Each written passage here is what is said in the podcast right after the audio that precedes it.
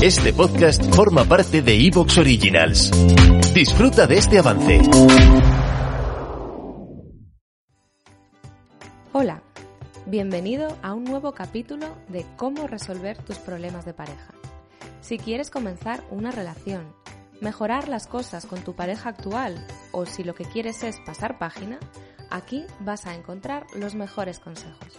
Estás escuchando en emocioteca.com a Mercedes Cobo. Hola, hoy tengo una pregunta para ti. ¿Qué sucede cuando te enamoras de alguien y no te corresponde? Pues mira, que tú insistes e insistes y llega un momento en que la obsesión se apodera de ti. Y por más que lo intentas, no te convences de eso, de que la otra persona pues no se ha enamorado como tú. Entonces ya no valen los razonamientos, necesitas ir más allá y ese más allá suele ser que quieres que esa persona te repita una y otra vez que no quiere nada contigo. Para salir de este bucle, seguramente crees que necesitas eso, que el otro te diga y te explique y venga y te lo vuelva a decir. Sin embargo, la mejor solución es otra que hoy te voy a contar en este episodio. Quiero que conozcas una manera de convencerte de eso que ya sabes, pero no quieres ver o no quieres entender.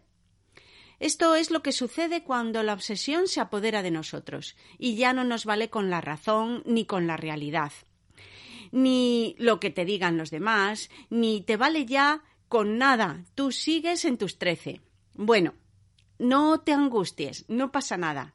Y es que a veces nuestra necesidad de que las cosas sean como queremos, ese ego controlador que todos tenemos, nuestra incapacidad para calmarnos y acallar esos mensajes que hay en nuestra cabeza obsesivos, y nuestro, por supuesto, no querer estar solos sin pareja, pues todo esto nos traiciona y hace que veamos la realidad distorsionada.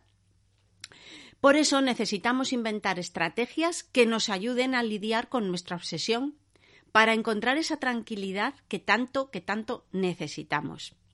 En resumidas cuentas, si te obsesionas porque tu pareja no te corresponde cuando tú sí que te has enamorado, ensaya el ejercicio que hoy te propongo para lograr frenar tu paranoia y acabar de creerte eso que ya está ahí.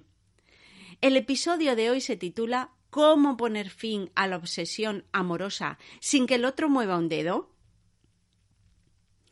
Pero antes de continuar, te recuerdo que cuentas con tu consulta telefónica gratuita puedes reservarla entrando en emocioteca.com en contacto.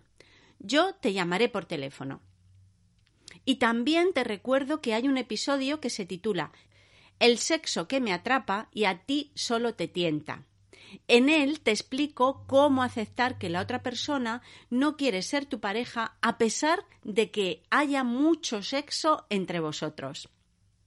Esta también es una forma de obsesionarse. Bueno, y para hacer este ejercicio que te digo, te voy a contar el caso de Cristina. Mira, Cristina se ha enamorado de nuevo. Esta vez se trata de un chico que viaja mucho y tiene muchas amistades y un trabajo que le permite elegir dónde estar. Ronda los 30 como ella y quiere vivir la vida y divertirse. Está en esa etapa se llama Alejandro y es una persona educada, amable y con principios. Bueno, dicho así, parece la pareja ideal, ¿verdad?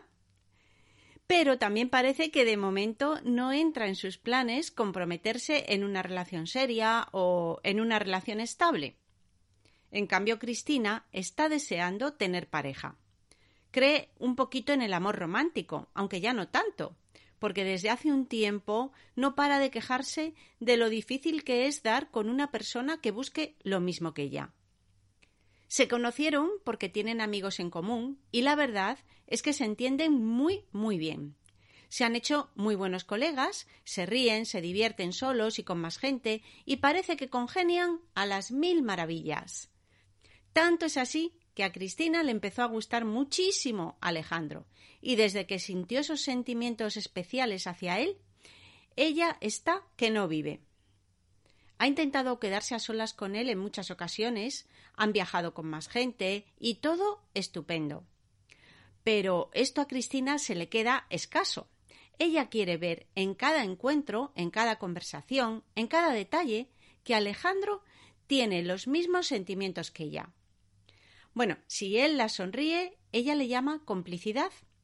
Si él habla con ella, ella espera que en cualquier instante dé un paso adelante y le proponga una cita. Una cita de pareja, me refiero. Como te digo, Cristina busca en cada detalle un indicio de ser correspondida. Busca pruebas como si fuera un detective resolviendo un asesinato, algo así. ¿Te ha pasado alguna vez lo mismo que a Cristina? ¿Te has enamorado de un amigo o una amiga y has deseado con los cinco sentidos que él o ella te correspondan? Cada mirada, cada frase, cada gesto puede ser un sutil me gustas, entre comillas. Cristina lo desea tanto que no para de comerse la cabeza con esto. Busca las ocasiones para estar a solas con Alejandro. Le lanza señales, pero él parece que no pilla sus mensajes.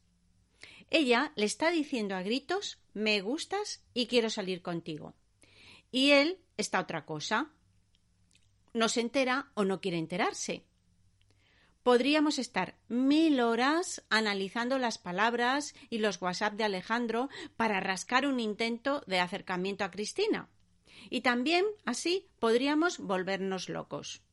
Que esto es justo lo que le está sucediendo a Cristina. Así es como se engendra una obsesión.